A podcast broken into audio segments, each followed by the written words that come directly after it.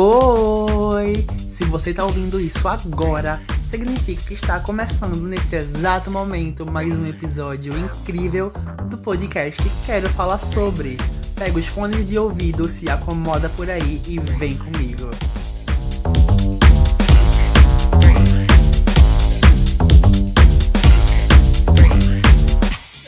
E aí, gente, tudo bem com vocês, né? Aqui tá tudo bem legal, tá tudo bem sorridente. E quem vos fala é Felipe Gonçalo. Você pode me encontrar lá no Instagram, arroba GoncaloFelipe, e lá no Twitter, arroba FeGonçalo underline. Aqueles que nem sabem as, as, as próprias redes sociais. Eu tô aqui hoje bem sorridente para gravar um episódio especial e de, e de divulgação também, né?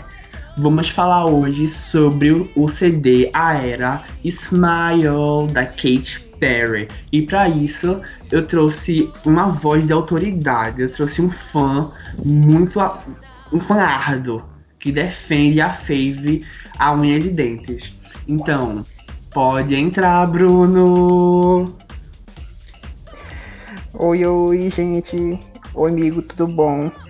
Meu nome é Bruno Rocha e eu sou um Kate Cat aí há 10 anos.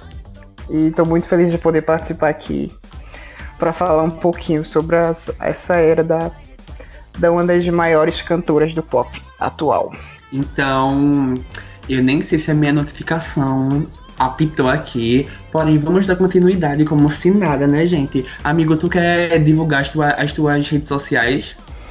Ah, tá. Meu Instagram é bruno.hrs, se vocês quiserem dar uma checadinha lá. É isso aí, então vocês vão lá.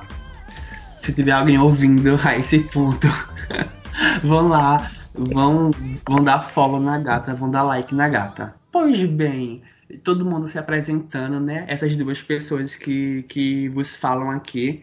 Vamos começar um pouquinho com a nossa pauta falando mais sobre esse álbum perfeito, icônico, que se chama Smile. A gente vai se aprofundar nele um pouquinho mais para frente, porém, dando a visão assim do alto, de cima do circo, o álbum Smile é o quinto álbum de estúdio da cantora perfeita e doceira norte-americana Katy Perry, e ele traz assuntos bastante pontuais. Eu acho que ele é até, digamos assim, um álbum bem pessoal, com, com beat bem, bem frenético, com letras bem profundas, inclusive algumas das músicas favoritas que eu tive. Eu não imaginava que eu iria gostar tanto dessa música, mas, né, a gente vai falar disso um pouquinho mais pra frente. Eu tenho certeza que Bruno tem muito para falar também, que ele vai defender o conceito do álbum a unhas. Tentar. É, inclusive, eu acho que esse é o álbum que tem o conceito mais forte, né? Que tá presente de verdade no álbum todo. E é bem coesinho, faz super sentido. Eu gostei bastante, particularmente. E vamos de streaming. Voltando aqui para o nosso a nossa linha de pensamento, amigo. Tu lembra quando foi a primeira vez que tu ouviu a Kate? A primeira vez que eu vi ela foi, eu acho que eu tava em casa, aí eu tava passando o canal de televisão. Aí eu parei na MTV e tava passando o clipe dela, eu acho que era California Girls. Aí eu fiquei, meu Deus, que legal. Que na época eu não escutava muito música. E acho que foi o primeiro, meu primeiro contato com música. Aí daí, como ela foi a primeira, eu fui pesquisar sobre ela. Aí eu vi as outras músicas, aí eu reconheci I Kissed Girl e Hot and Cold.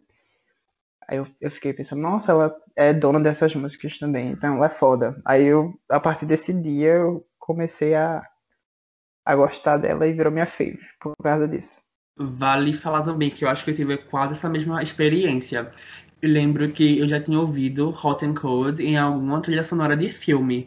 Porque, tipo assim, 2009, 2010, Hot and Cold, meu filho, era, era farofa de filme. Filme comédia, todo filme tinha essa música. Aí eu acho que eu ouvi, eu acho que foi em algum filme, porém eu não sabia quem era Katy Perry. Mais pra frente, quando um amigo meu comprou aqueles DVDs de, de coletânea pirata, que tem tipo, sei lá, 100 clipes no único DVD. Aí tinha lá também California Girls. Aí eu fiquei tipo, ah, olha quem é. Aí eu me apaixonei também, né? Puta que pariu. É, inclusive, você falou de Hot and Cold. É, minha irmã, inclusive, quando veio escutando, ela ficava falando, olha a música da Riachuelo, porque era a música que tocava na Riachuelo na época, que vivia tocando. Continuando nosso papo, vamos falar um pouquinho agora sobre as eras, as antigas eras. Tu chegou a acompanhar ou a consumir, tipo assim, de forma futura, a era, a era One of the Boys? Sim, mas assim, quando eu conheci a Kate, ela já tava na Teenage Dream, no, no comecinho. Aí o que eu acompanhei mesmo foi Teenage Dream em diante. A One of the Boys já tava completa. Mas, inclusive, na época eu achava One of the Boys melhor que o Teenage Dream. E opiniões polêmicas. E se eu te disser que tem pessoas que acham isso até hoje? E. opiniões pessoas, polêmicas. Você. E a era Teenage Dream, como é que foi pra tu? Porque pra mim, porque pra mim foi, foi literalmente um auge do pop. Eu acho que naquela época, né, 2010, 2011, a gente teve muitas cantoras pop no seu auge. Tanto é que nesse, nesse, nesse mesmo período, nesse mesmo período de, de tempo, 2010, 2011, a gente teve álbuns como Teenage Dream, como o For da Beyoncé, como Born This Way da Gaga. Então, tipo, foi uma era recheada de hinos pop. Porém, voltando mais para a era Teenage Dream, como é que foi para tu? Porque para mim foi o auge, o auge doce. É, eu acho que essa, esse 2010, acho que 2010 a 2012 para qualquer consumidor de pop, eu acho que foi, assim, da nossa idade, né, claro, entre os 20, que na época tinha, tava na adolescência, né, Eu tenho 10. foi, assim, é muito época de ouro, porque tinha todo mundo. A gente conseguiu ver auges de Katy Perry, de Lady Gaga, de Rihanna, de Beyoncé, tudo ao mesmo tempo. Tudo bem que tinha briga, mas era uma coisa ótima de se ver. É, tinha espaço para todo mundo, todas conseguiam fazer sucesso e era lindo demais. E a era Teenage Dream, eu acho que é a era mais bem trabalhada dela. Eu sinto que é a que foi mais bem pensada. É, todos os passos que ela deu durante a era, todas as escolhas de single foram bem feitas. Eu acho que é, foi isso que tornou a era muito bem sucedida. Eu acho que ela foi muito bem planejada.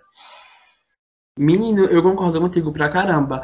Além dela ter sido muito bem planejada, ela foi muito bem executada. E, tipo assim, em questões de marketing, em, questão, em questões de escolhas de single e em questão também de visuais. Porque, tipo assim, todo canto que ela tava, ela tava extremamente perfeita. Extremamente icônica, com roupas da era, com roupas, tipo assim, específicas que remetiam. Então, tipo, foi o auge mesmo. E tem uma frase que eu achei bem engraçada, que eu vi no, no Twitter um dia desse, que era mesmo assim, onde houver homossexual vai ter rivalidade feminina. E tipo, fatos. Onde tem gay não tem paz, né? Correto, infelizmente. Mas partindo e finalizando a era Teenage Dream, que tem uma das minhas turnês favoritas, que é a California Dreams, a gente foi para a era Prince. Prince, Prince, sei lá como é que se fala. Você eu, falo, eu falo Prism. E, inclusive, minha namorada reclama que são. A era prismática da doceira, que foi de 2000, 2012, 13 até 2000, sei lá, que eu nem lembro mais. Porém, ela veio liderada com o, com o lead single Roar, que todo mundo esperava uma coisa bem obscura, inclusive até pelos teasers que ela mesma divulgava mostrava ela queimando, renegando o passado, ela lá, eu não vou mais voltar para aquele, para aquele, para aquela Candyland. Eu vou evoluir, eu vou ser mais escura. Aí veio aquilo, aquele álbum com estética gospel, porém icônico. É, a, a Kate começou a carreira dela com One of the Boys, né? Aí teve lá o sucessinho dela com I Kissed Girl. Aí ficou todo mundo se perguntando, será que ela vai ser One Hit Wonder? Então, é quando ela veio com Teenage Dream, ela tinha muito isso a provar. Aí, durante a Teenage Dream, ela fez, que foi mostrado recentemente, a maior era, né, pop dos últimos anos. Então, aí, quando ela acabou essa era, em 2012, finalzinho com Wide Awake, ela tinha mais uma coisa a provar, que era, que era como é que ela vai superar ou se manter com isso. Aí foi feito, tu acabou de falar. Ela fez a gente de palhaço, já foi um gostinho da Era Smile, né? Ela fez a gente acreditar que talvez houvesse uma mudança muito brusca. Né? Ela queimou a peruca, ela enterrou um vestido, fez um hype muito bom. Eu acho que o de hype assim de era, eu acho que o hype da era Whitney, da era Prism foi a melhor. Porque Realmente. ela deu uma expectativa muito boa, todo mundo ficou ansioso. Aí ela veio com Roar, né, que foi como, quase como se fosse uma musiquinha descartada do Teenage Dream e um pouquinho reinventada. É, mas sobre a, a, era Prism, eu acho que, querendo ou não, teve um amadurecimento sim do Teenage Dream pro Prism, porque o Prism é dividido em duas partes, né? Tem a, a era Prism é, é dividida em dois, né? O CD ele tem a, a, primeira metade, que é uma parte feliz, alegre, que é músicas dançantes sobre festejar e não sei o quê. E tem a parte 2, que é a parte triste, onde ela fala sobre é, a parte sentimental que ela passou, né? Que foi por causa do divórcio que ela teve. Então, aí da música, acho que é 7 em diante, é, é músicas pesadinhas sobre esse relacionamento que ela teve. E, inclusive, é uma coisa muito interessante, que eu acho que a música que transiciona entre essa parte feliz para a parte triste é a música International Smile. Que aí o, o conceito, né?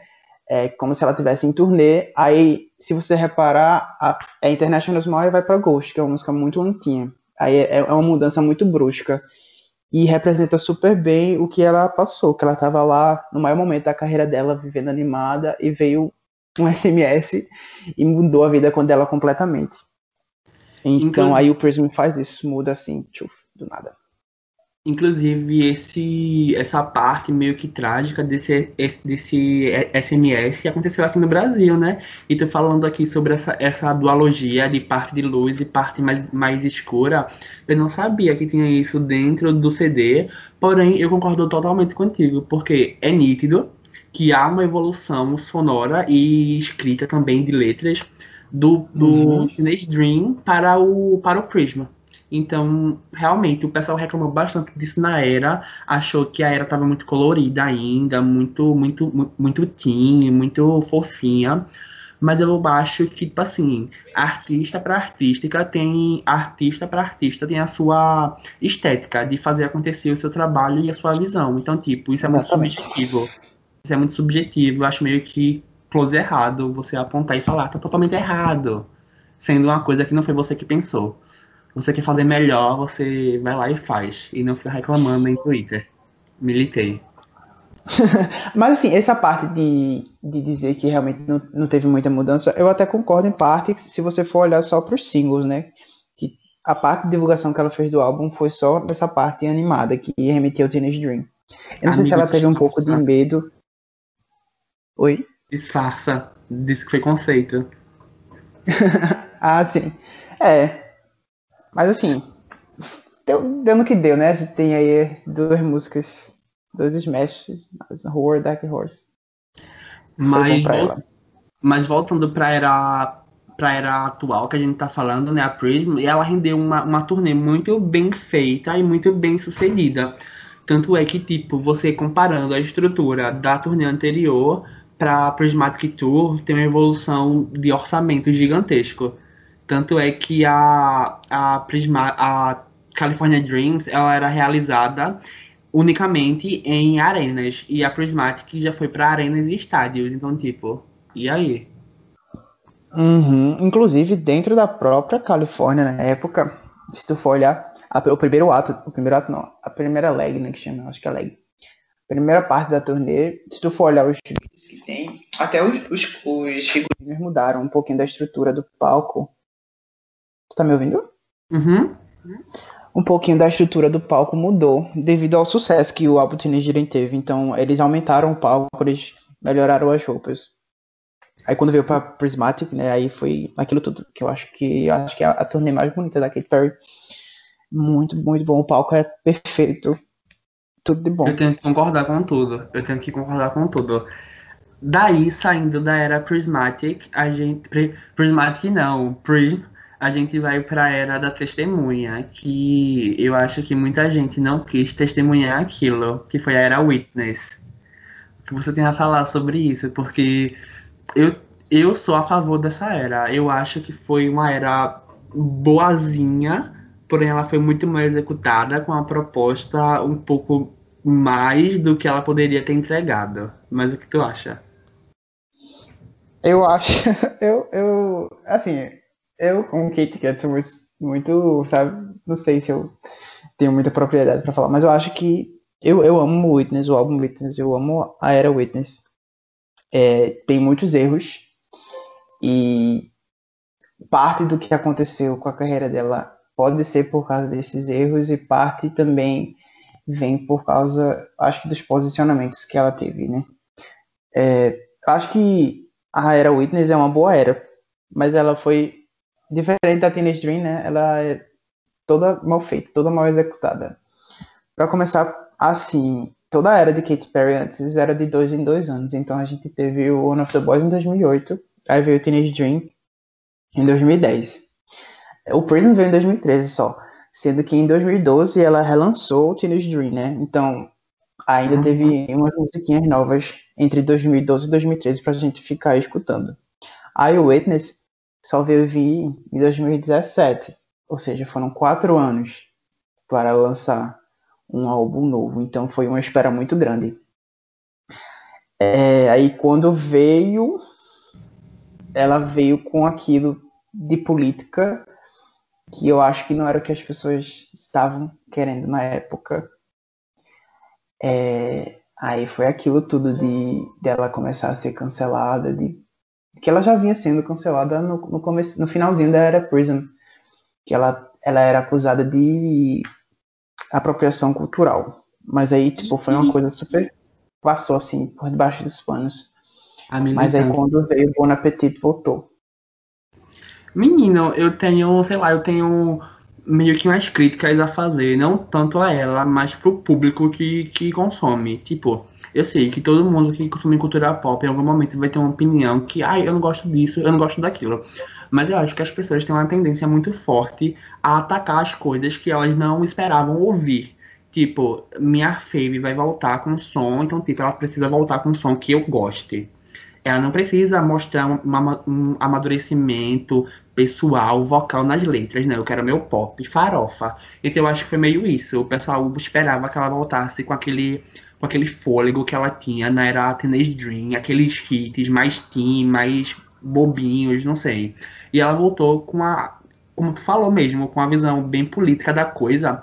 Porém, ela se perdeu no, no modo que ela não conseguiu manter isso nos outros singles, nas outras músicas no Witness tem músicas muito bonitas, que tem letras bem, bem, bem fodas, ela manteve uma linearidade dentro das músicas. Eu também gosto bastante do Witness, na época eu briguei bastante, porque eu defendi aquele álbum com todo o meu afinco. Inclusive eu defendia ele contra a fanbase da Taylor.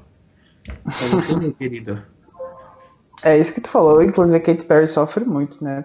Praticamente todo o álbum Quer dizer, todo não. Então, quando ela lançou o Prism, acho que tu até citou agora há pouco, as pessoas super criticaram porque ela não tinha mudado. Aí quando ela resolveu mudar, as pessoas criticaram ela também. Então isso é meio que chato. É, mas é, o Witness teve muitos erros, mas é um, é um bom álbum. Eu acho que escolha de single, é, eles enfiaram os Migos em Bon Appetit assim do nada, que não era para ser. Aí teve o caso dos Migos serem transfóbicos, aí foi ruim para pro público LGBT de Katy Perry que não era fã. Aí foi, foi só ladeira abaixo. O que eu vejo do Witness é que ele teve um mau planejamento muito grande, porque tem músicas ali que não são praticamente dançantes, porém ela tem uma carga tipo assim, emocional muito boa, tipo Power.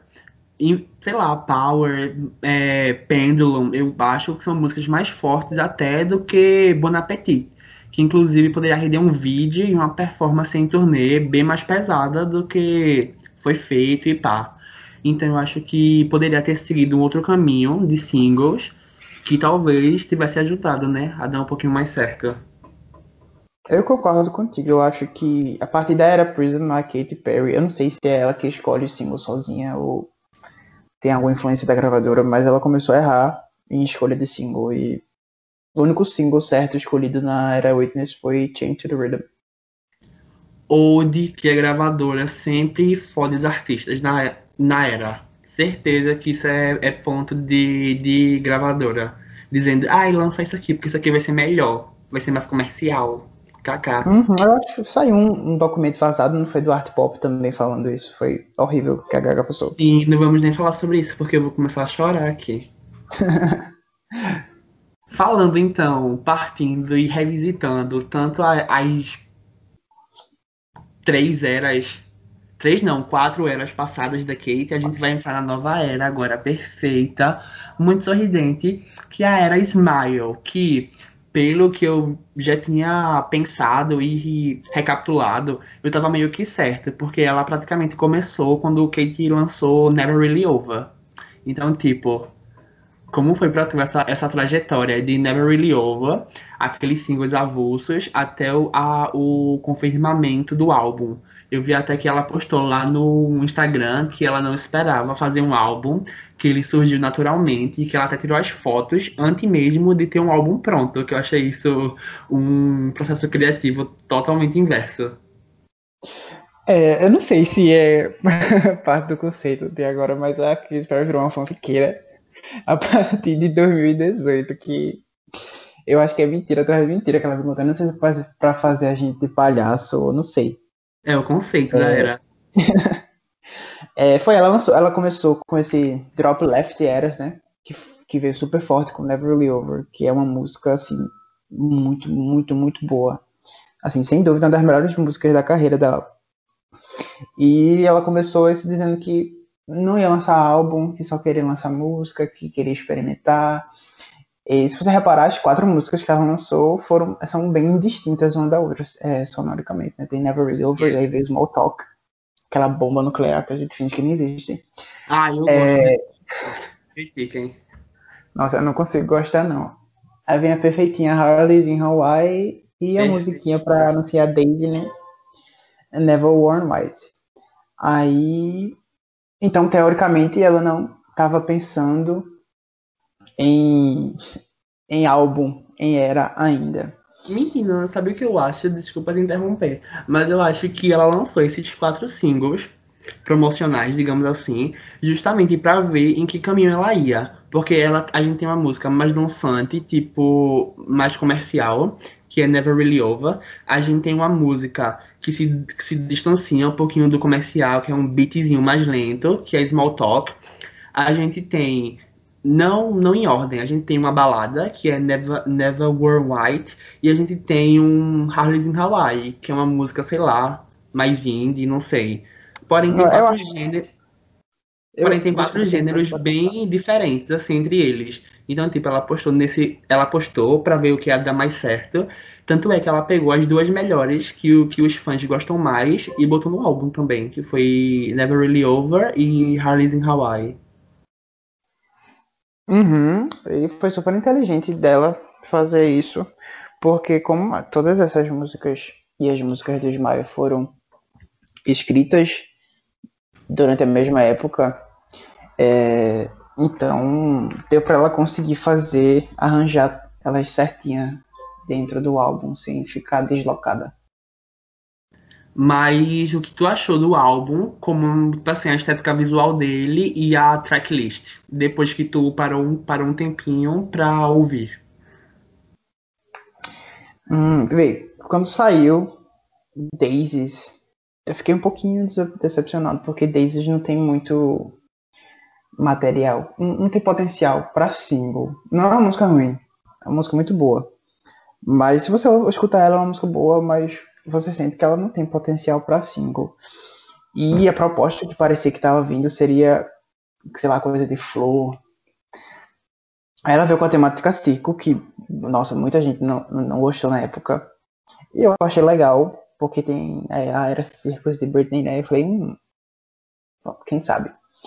A gostei, comparação, eu gostei. eu amo. É, eu gostei da temática circo, apesar de do único clipe da temática ter tá nessa temática até agora ser Smile, né? Mas eu gostei. É, quanto ao álbum, eu sempre falo que a gente tende a gostar mais do que é novo. Então, quando eu escutei o álbum, eu fiquei super extasiado, porque o começo do álbum, as três primeiras músicas, eu acho que, assim, é perfeito, perfeito, perfeito. A, a parte da terapia, né? O álbum é dividido em quatro partes. Essa primeira parte do álbum é perfeita. Meu Deus, o conceito, eu não sabia disso. Ah, pois me fale sobre isso, que eu não sabia. Bem, é, o álbum é dividido em quatro partes. Que eu não sei se tu via as entrevistas que ela fazia, ela sempre falava que o álbum Smile se chama Smile porque é a jornada dela para conseguir voltar a sorrir novamente é, depois do que ela passou durante a Era Witness, né? Que ela entrou em depressão, perdeu o marido, tudo. Então ela sempre ficava falando nisso. Então, dentro dessa perspectiva, o álbum é dividido em quatro partes. E essas quatro partes têm três músicas cada, né? Aí a primeira parte é a parte de terapia. No caso, é a parte que ela tá mal. Então a gente inicia em Never Really Over, que, que é uma música que fala sobre relacionamento, né? Mas eu acho que pode ser voltado para o que ela passou. Aí depois de Never Really Over, que você tá mal, aí vem Cry About It Later, que fala que, tipo, você tá mal, mas eu vou me divertir, vou chorar sobre isso depois. Aí vem Teary Eyes, que é quando você aceita essa dor. Você chora, mas tá tudo bem, porque você tá de boa, é bom chorar. Aí passou a parte da terapia, a gente vai para a parte de, de recuperação. Isso, é parte de recuperação, eu acho, é recuperação. Que é a parte em que ela meio que conversa com ela mesma. Então as três músicas que tem dentro desse arco é tudo é super, super, super positivo, super, super pra cima, super motivacional. Aí em Days ela fala para você acreditar nos seus sonhos, em resiliente, ela começa a pensar que a deixar essas coisas ruins para trás e, e, pensar em que ela é resiliente, que ela vai conseguir passar por isso tudo. E chega no the end of the world, né, onde ela para tudo e fala realmente não é não é o fim do mundo, é, eu consigo fazer o que eu quiser.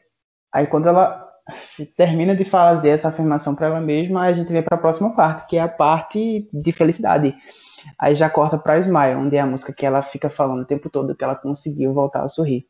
Aí de Smile em diante, se você for reparar, as músicas têm uma proposta liricamente totalmente diferente do começo do álbum, que é sobre ser feliz, sobre amor, sobre Orlando, sobre a Daisy, sobre os pais. Aí tem Shipping Problems. Sobre, é... um, sobre um trisal escondido, que é lá em Tucket.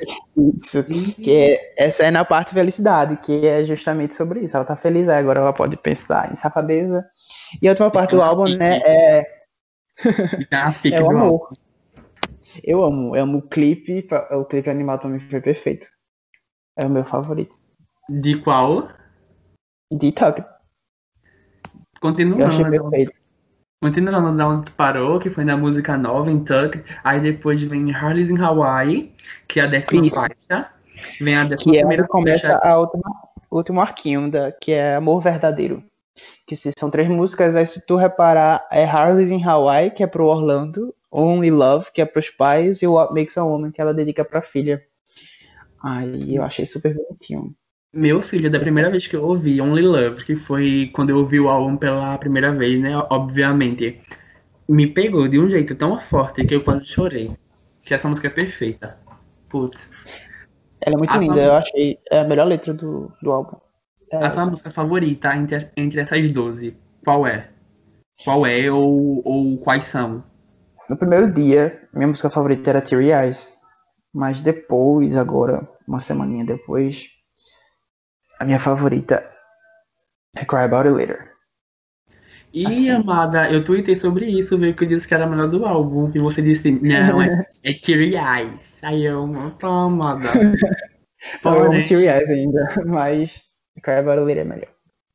Porém, eu acho que eu tô nessa mesma vibe que tu. Quando eu, eu ouvi o álbum pela primeira vez, a minha favorita tinha sido Only Love. Aí depois que eu parei pra ouvir ele e ficar ouvindo durante a semana, eu acho que a minha favorita hoje tá sendo Resilient. Porque eu, eu ah, acho a letra é muito, muito, bonita. E o, o, o clipe animado me deixou muito emocionado. Então, tipo, a minha parte emotiva gritou bastante. Ai, é lindo, lindo, lindo. Todas as referências que tem naquele clipe eu chorei. Chorei quando escutei What Makes a Woman, quando ela fala da Eric Catherine. É que eu sou muito boiolinha. Mas essa era tá servindo tudo, tudo que a gente sempre quis. A gente, como Kit Kat. Sem falar que, tipo, na minha, na minha opinião, independente se você goste ou não da, da Katy Perry, do trabalho que ela entrega, eu acho que esse momento deveria ser um momento de exaltar ela, porque em plena pandemia, ela tava gravidíssima e ela serviu, tipo, muito visuais, clipes, apresentações, e eu vejo que a própria fanbase dela, assim, algumas pessoas e as pessoas em volta gostam bastante de atacar ela, o, o- a estética dela, o, o, o conteúdo lírico dela, sei lá. Eu acho que o pessoal precisa repensar um pouquinho as coisas.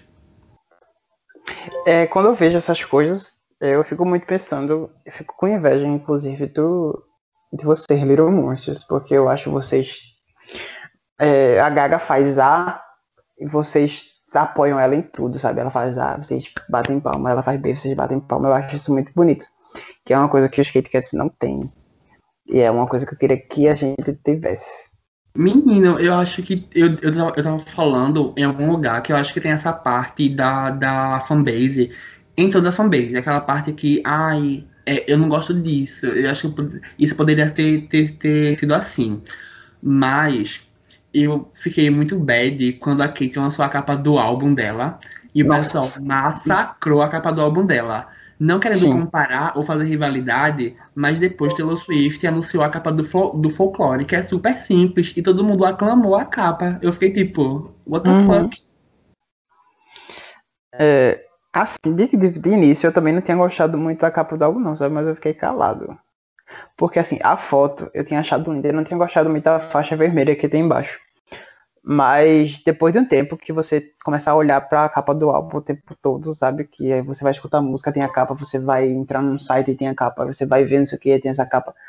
É, você começa a se acostumar com aquele faixão vermelho que tem. Eu- aí hoje em dia eu acho que foi a, a escolha certa pra capa. Porque se tivessem feito feito o povo ficou refazendo no Twitter, diminuindo, não sei o que, ia ficar estranho. Hoje em dia eu gosto. Eu achei esse- negócio do Twitter. Eu achei, sei lá, eu achei muito criativo, porque isso é muito legal quando os fãs se engajam a fazer coisas sobre a era. Mas eu achei meio, sei lá, meio estranho o pessoal querendo opinar, tipo, ai, dessa forma fica melhor, dessa forma fica melhor. Tanto é que ela parou Uhum. e ouviu e fez aquela tiragem, né, especial, que tu até conseguiu comprar uma cópia, mas eu achei meio a Deus. estranho. É, eu não comprei a capa do, do fã que fez, não. Eu comprei uma capa que ela disponibilizou mesmo. Que eu achei linda, que é a que ela tá chorando com a mão assim. Que tem um close, né? Bem no rosto dela, tô Uhum. ligado. Agora, tu, tu falou sobre fic no começo, que a gente tá falando sobre a Air Smile, e vem mais uma fic, que é tipo um álbum visual. E aí? Não, é isso aí, eu vou defender ela. Porque ela nunca falou isso. Ela falou durante o Smile Sunday, né? Que ela A fez. fic. Os fãs que criaram. É, ela disse que cada toda música ia ter um visual. Ou seja, um conteúdo visual. Ela nunca falou, ai meu Deus. Inclusive, quando ela anunciou isso, ela disse, gente, não pensem que vai ser um Lemonade, por favor. Mas cada música vai ter um visual. Aí, quando ela falou isso, todo mundo ficou, ai meu Deus, é um álbum visual, não sei o quê. Sendo que aí quando chegou o dia, a gente viu que pensa só que- ela não pensa que vai ser um Lemonade, os fãs, vai ser um Lemonade. vai ser um Lemonade. Foi tipo isso realmente. E eu fiquei PQP, velho. Kit Kat é foda. Eu não vou mentir, não, que o primeiro, o primeiro visuals que ela lançou, que foi o de Never Really Over, me deixou um pouco decepcionado. But eu entendi totalmente o conceito que ela trouxe naquele, naquele videozinho animado. E quan- Ah, enquanto ela foi lançando. enquanto ela foi lançando os outros vídeos, eu passei a gostar ainda mais daqueles visuais. Tanto é que eu acho que eu continuo com o meu favorito, sendo ainda o de Resilient. Eu acho que ele traz, traz muito significado. Tipo assim, de toda a carreira dela, o final é muito lindo. Ela, ela faz referência ao Kit Perry, que era o gatinho da, da Teenage Dream. Aquilo ali me, me deixou muito feliz. Tem o- os cachorrinhos, tem referências a músicas, tem referência de tipo o crescimento Uhum. dela. Eu demorei, É, tipo assim, eu tive, Ela eu cristã. assistir mais aquela. Pode continuar. eu tive que assistir umas três vezes pra entender que aquela de cabelo preto era ela no início de carreira. Uhum, era isso que eu ia falar. Aquela guitarrinha que ela aparece no começo azul é uma, guitarra muito conhecida pela gente, que ela só usava essa guitarra, ela ganhou quando ela tinha 13 anos. 17, 13 anos e começou a escrever música naquele violão. Era o violão que ela andava para todo canto. Eu só senti falta um pouquinho dela acompanhar as outras eras delas, porque só mostrou o comecinho, a era do Teenage Dream e depois a era atual, mas aquele, aquele clipe é perfeito. É, aquele símbolo que tem, um negocinho branco que tem, que tem o logo Katy Perry, é uma referência a Iron of the Boys. E vamos de referência, porque aquele clipe tá repleto. Aí também tivemos os, os, outros visuais também, que foi o de Tucked, o de Harley's in Hawaii, que eu achei muito Não. vintage, muito fofinho. Sim, Disney, 1900, não sei, sei 1800, não sei. O Disney no começo, o Mickey. Aquele foi muito bom, o de Tucked também, extremamente cômico, aquele vídeo. Eu fico pensando em um vídeo com pessoas de Tucked, quão perfeito iria ser. Porque Sim. ela revelou que ela ia gravar todos esses clipes que foram animados, ela ia gravar. Mas quando chegou o corona, ela teve que cancelar tudo. Mas Aí tu acha, que ela... tu acha que ela ia gravar na mesma referência do animado? Ou tu acha que ela ia fazer tipo aquela vibe de Champagne Problems? Eu não sei. Eu acho que. O de. Tu já, tu já viu o lyric video de. de Roar? Uhum. Pronto, eu acho que, tipo, o The Never Really Over dava pra ser naquele estilo. Eu acho que dava pra ela gravar.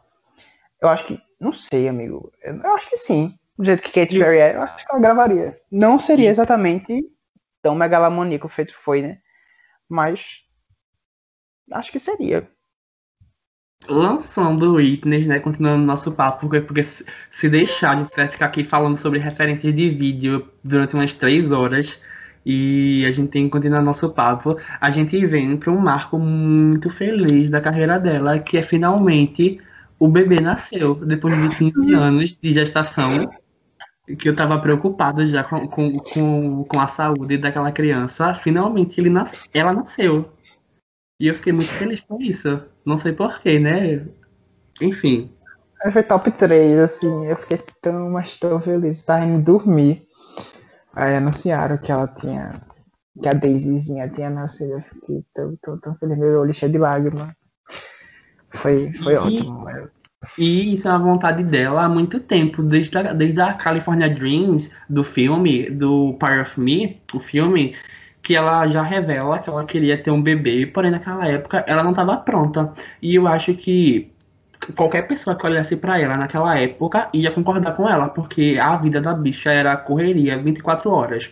Ela nem aguentava fazer show, teve até um show da California Dreams que ela desmaiou no palco. Então, tipo, é como ela falou, né? Um bebê não pode ter outro bebê. Inclusive, fica aqui a reflexão para assuntos atuais. Amo. A militância chegou aqui com força. Para ficar. Mas é, é isso. É, eu acho que ela deve estar radiante. E eu espero que sim, eu espero que, sinceramente, eu espero que ela deixe o disco um pouquinho de lado e vá aproveitar a filha dela, porque isso é um momento muito especial para qualquer mãe, eu acredito, né? Não sou mulher, não posso falar disso com, com propriedade, mas quando você tem um filho, que você, um filho, uma filha, que você espera tanto, por tanto tempo, e quando finalmente isso acontece, acho que você precisa aproveitar isso da, da forma mais genuína possível. Ela deixe pra, pra pensar em, em turnê, em show, mais pra frente, que ela aproveite esse momento. Ai, amigo, tu falou tudo agora. Tudo e mais um pouco. Tudo que eu penso. Ode, que eu sou orador, meu filho, eu sou comunicador. Mas e aí, amigo, para finalizar esse, esse nosso papo, quais as tuas apostas para quando ela voltar a fazer, sei lá, lançar um próximo single daqui a um, a um tempinho? Tu acha que vai ser qual? Tava todo mundo especulando que ia ser Cry Barulheiro, né? Porque quando o álbum lançou, foi a música que estava sendo adicionada em playlists. Pouquíssimas, inclusive. É, é, mas. Meu Deus recentemente, é, um fã fez uma arte dela como uma cartomante escrito Not the End of the World, uma arte bem bonita, inclusive. Aí ela comentou na foto dizendo: Como é que você sabe? Aí ele já deixou a gente assim: Meu Deus. Mais uma fique pra Ela Smile. Eu acho que ela tá andando muito com a Gaga, porque a Gaga cria umas fiques assim louca que eu amada. Amigo, eu amo as fiques da Gaga. Tem uma coisa que eu amo as fiques da Gaga. Italian. amo. Mas é isso, amigo. Eu queria te agradecer por aceitar vir aqui falar um pouquinho sobre a Kate, sobre as eras, sobre o álbum Smile. Eu acho que a gente falou bastante, né? Sobre tudo. Eu acho que a gente pode encerrar por aqui. Ai, amigo, eu que agradeço por ter me dado esse espacinho para falar sobre a minha diva perfeita. Inclusive, é... se você que está ouvindo chegou até aqui, tac stream no álbum, tá? Tac stream Smile. Pode continuar. Sim, Smile para comprar a fraldinha para bebê Daisy.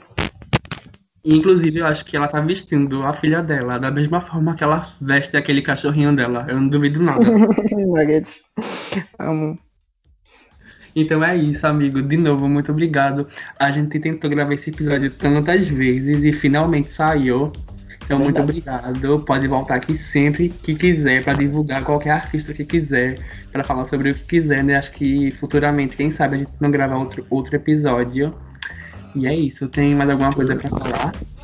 É, gente, se você chegou até aqui e não escutou os outros episódios, desçam o dedinho de vocês e dei play em todos, porque são todos perfeitos. A divulgação, meu pai, isso mesmo, gente. Vai lá ouvir. Lembrando que para ouvir a aba podcast aqui no Spotify é de forma gratuita, tanto para ouvir quanto para baixar. A gente tá disponível também lá no Apple Podcast, então vai lá e avalia a gente em cinco estrelas, porque eu sei que esse podcast é sensacional. E se você tá ouvindo aqui pelo Spotify, segue a gente aí, né, pra, pra ficar a par de todos os episódios novos que eu for postando. É isso aí, mais uma vez eu agradeço imensamente a Bruno por estar disponível nesse horário para gravar. A gente tá gravando bem tarde da noite. E agradeço a você que está ouvindo isso. Vejo vocês no próximo episódio e beijo! Tchau! Tchau!